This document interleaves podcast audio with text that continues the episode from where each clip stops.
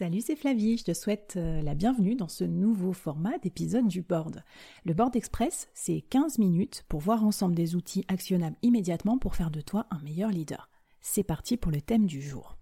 D'ailleurs, si tu veux gagner du temps pour tout déchirer cette année, en 2021, n'oublie pas que tu peux faire appel à mes potes les koalas, les commerciaux à la demande.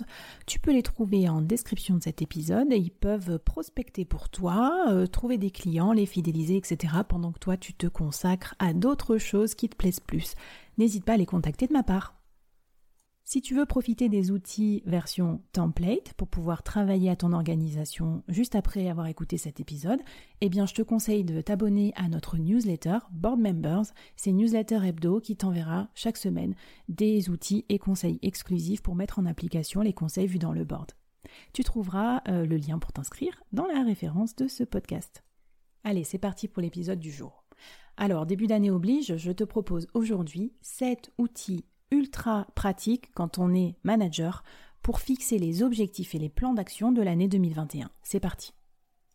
Bon alors ces outils, je les utilise tout le temps et je les adore. Euh, le plus euh, difficile pour moi, ça va être de me rappeler lequel est le numéro 1 le numéro 7, parce que j'ai fait un titre un peu putaclic. mais, euh, mais promis, c'est, pas de la gnognotte, hein, c'est vraiment vraiment des, outils très cool.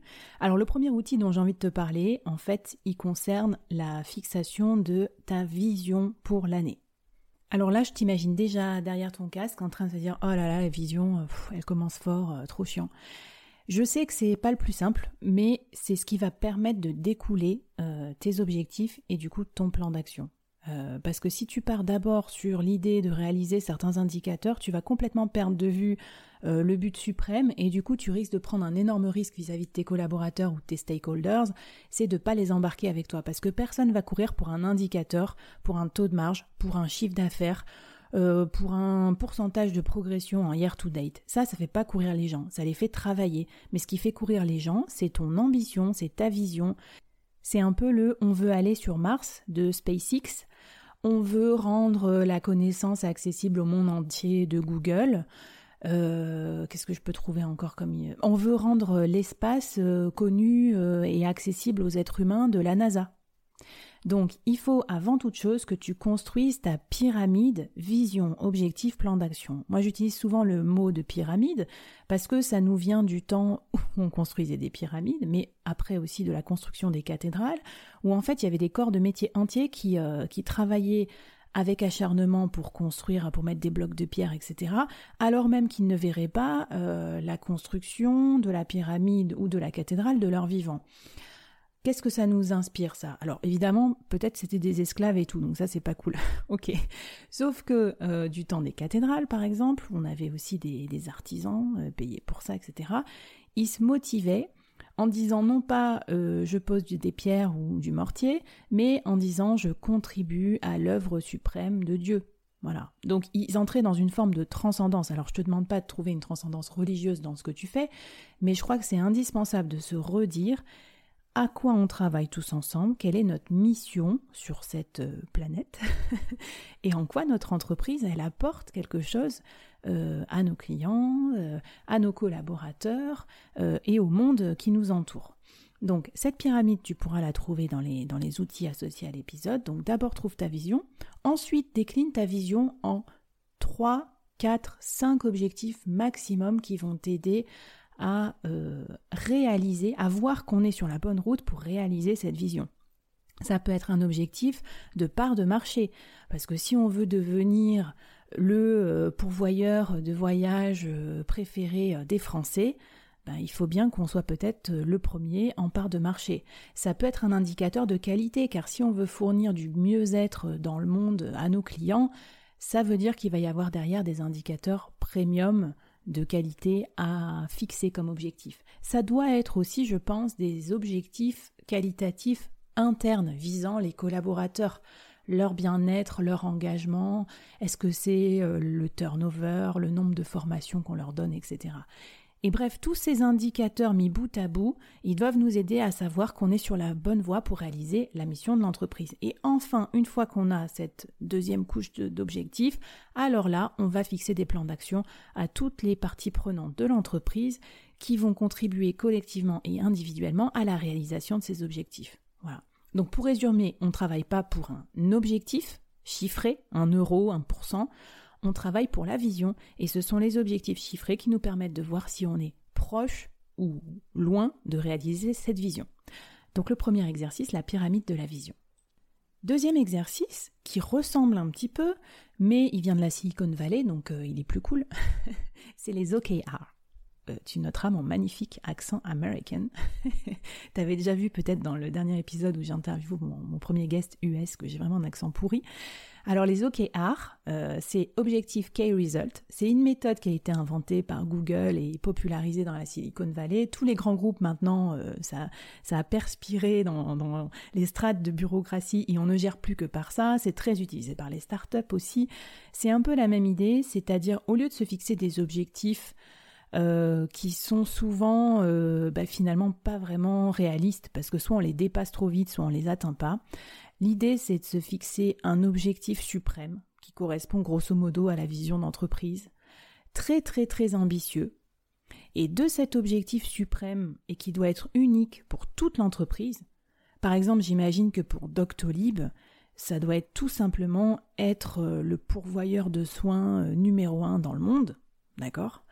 Et eh bien, de cet objectif suprême, on va euh, découler des key results, donc des objectifs clés, des résultats clés, qui euh, devront être atteints dans l'année, là encore pour mesurer si on est en bonne voie euh, dans la réalisation de la vision. Et donc les key results, ils vont être différents selon les différents départements de l'entreprise. Euh, ou selon les différentes euh, stratégies de, la boîte. C'est là qu'on va pouvoir intégrer des notions de chiffre d'affaires, de taux de pénétration, euh, de rétention client, de churn, etc. Donc là, tu vas pouvoir mettre des indicateurs chiffrés. Et en fait, tu vas piloter tes équipes à travers des revues mensuelles, voire même hebdomadaires, de l'atteinte de ces OKR, euh, les OKR, j'ai fait un article dessus sur, euh, sur Insta, euh, sur mon compte Workitude, donc tu peux aller regarder un peu plus en détail.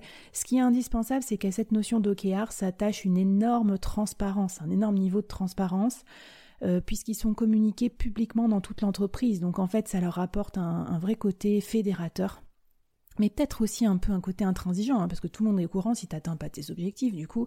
Mais ce qui est bien, c'est que ça brise un peu le tabou de des objectifs euh, cachés, euh, on ne sait pas qui a quel objectif, on ne sait pas s'il y a eu des privilégiés, etc. dans l'entreprise. Donc voilà, les OKR, une deuxième idée d'outil pour toi à utiliser pour fixer la vision et les objectifs de cette année 2021. Je précise aussi un OKR, si tu en as déjà fixé, si le key result, euh, tu l'atteins euh, en six mois, euh, ça veut dire que c'était pas assez ambitieux. Donc le, taux d'atteinte moyen d'un OKR, c'est moins de 70%. Donc, donc vraiment, voilà, considère que c'est plutôt une ambition qu'on va atteindre d'ici plusieurs années qu'un objectif du quarter. Alors maintenant qu'on a la vision et qu'on a réussi à la décomposer en, petits pas, en objectifs qu'on souhaiterait atteindre d'ici plusieurs années, et puis cette année, et puis à chaque quarter, je te propose d'utiliser l'exercice du measurement bridge pour construire ton plan d'action, ton pont en fait, entre ton réalisé 2020 et ton objectif 2021. Alors qu'est-ce que c'est le measurement bridge? C'est un, un outil qui vient du consulting euh, que moi j'aime beaucoup et très simple, très visuel. J'ai fait un tuto là-dessus aussi sur YouTube si tu veux le dessiner en même temps que tu écoutes ce podcast ou aller voir directement. En fait, c'est très facile. Tu vas, tu vas sur deux axes, tu vas construire comme un graphique. Euh, un graphique en barres. Donc la première barre, ça sera le réalisé 2020. Par exemple, sur ton indicateur principal, hein, mettons le chiffre d'affaires ou la marge. Et la dernière barre, euh, tout au bout du graphique, ce sera l'objectif 2021. Donc visuellement, ça va faire l'effet d'un gap, puisqu'il va falloir passer d'un réalisé plus petit à un objectif plus grand. Et donc on va jeter un pont comme ça entre ce réaliser cet objectif, et ce pont, ça va être un nombre d'actions limitées, prioritaires. Allez, 3, 4, 5 actions prioritaires maximum, euh, qui doivent être quantifiées et en fait, les actions, tu vas les dessiner comme des, rectangles, et les rectangles n'auront pas tous la même hauteur en fonction de l'impact financier que ces mesures devront avoir supposément sur tes résultats.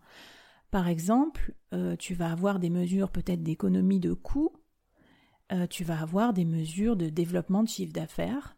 Et donc, l'avantage du Measurement Bridge, c'est non seulement que ça t'aide à prioriser uniquement quelques actions précises, mais d'autre part, ça t'aide aussi à mesurer l'impact attendu sur ces actions. Ce Measurement Bridge, tu peux le dessiner tout seul, tu peux le faire dessiner à tes équipes, tu peux le dessiner tous ensemble. Comme ça, ça permet à l'entreprise d'être alignée sur les 4 ou 5 actions maximum prioritaires de l'année. C'est quelque chose qui permet euh, voilà, d'avoir la vision immédiate, très simple, schématique de ce qu'on veut faire. En plus, ça peut être revu euh, tous les mois, tous les quarters, et bien sûr, on peut, le dessiner en fonction de l'impact réel des mesures. Et quand il se passe un truc dans l'année, genre le Covid ou quoi, et bien sûr, on peut changer son mesure Manbridge. Donc euh, voilà, en top outil, l'outil numéro 3. L'outil numéro 4, ça concerne tes équipes ou tes stakeholders. Moi, j'aime bien en début d'année les faire réfléchir aussi sur leur propre vision des choses et sur la façon dont elles pensent qu'elles pourront réussir cette année.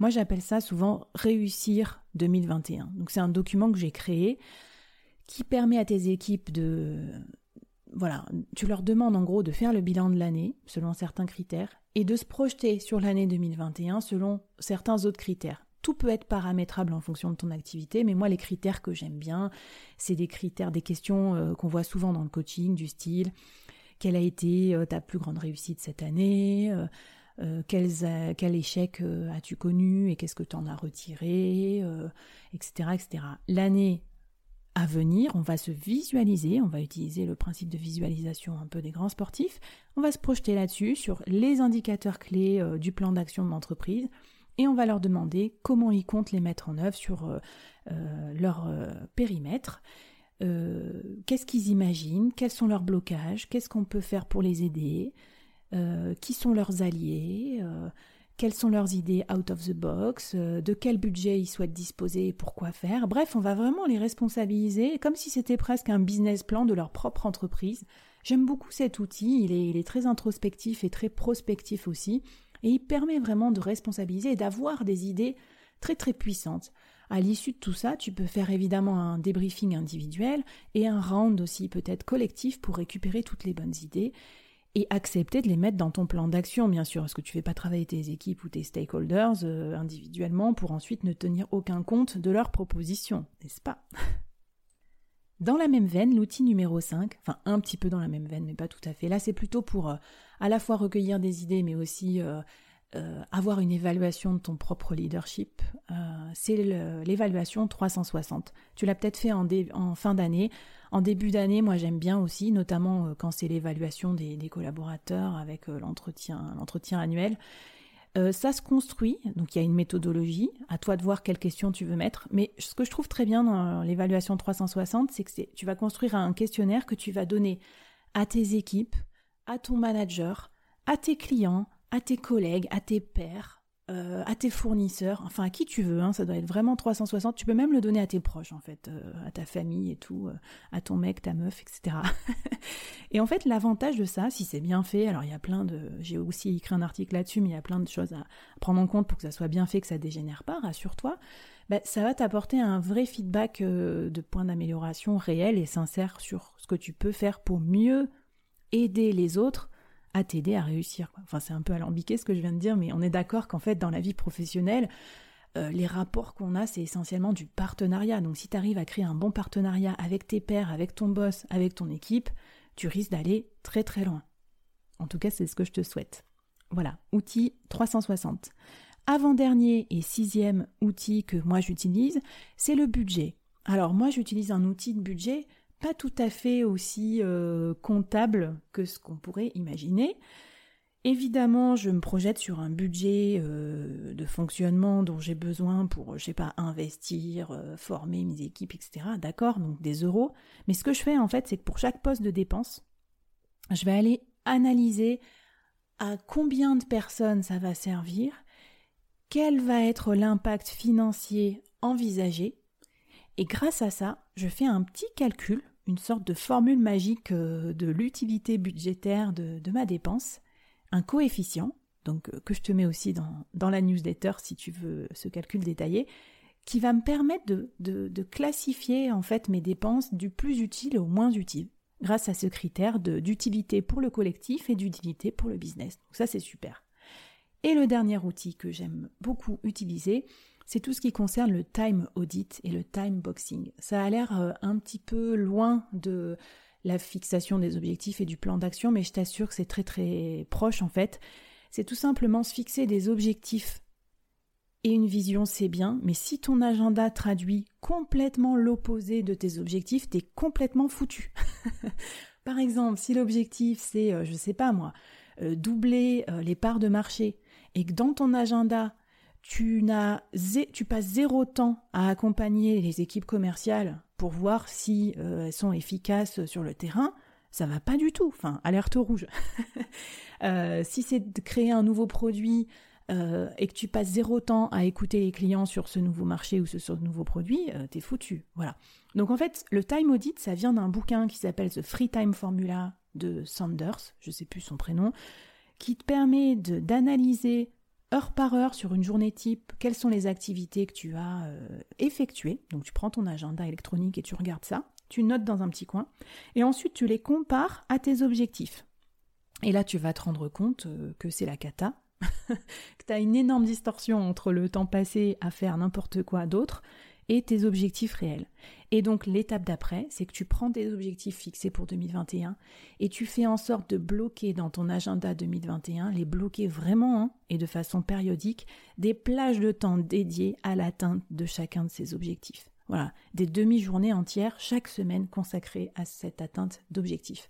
Si tu veux plus de détails sur ces outils, les recevoir, me poser des questions, me dire ce que t'aimes, ce que t'aimes pas, bien sûr, tu peux me contacter. Je te, mets tous les liens pour euh, discuter avec nous sur la communauté du board euh, de ce qu'on a vu dans cet épisode. Et je te souhaite surtout une excellente année 2021. Allez, ciao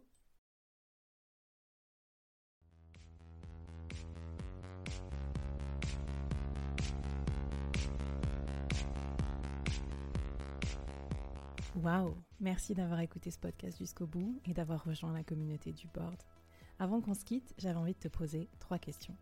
Qu'est-ce que tu as apprécié dans cette conversation du jour? Première question. Qu'est-ce que ça t'inspire pour ton business? Deuxième question. Et la troisième, est-ce que tu acceptes le challenge lancé par notre invité du jour? Viens vite nous raconter tout ça, j'ai hâte de te lire et de faire plus ample connaissance. Les liens pour nous retrouver sont en description. Si tu as aimé cette conversation, je te donne rendez-vous sur les prochains épisodes du board où j'ai plein d'invités intéressants à te présenter et je te demande un dernier service d'ici là. Tu serais un amour de partager ce podcast à ton réseau et de nous aider à le promouvoir sur les plateformes d'écoute en nous mettant une super note et un gentil commentaire. Par exemple, Flavie est tellement formidable qu'elle a réussi à me parler finances sans m'endormir. Ou je suis devenue un PDG épanoui grâce au board. Allez, merci à toi, charmante du board, et à très vite. Bye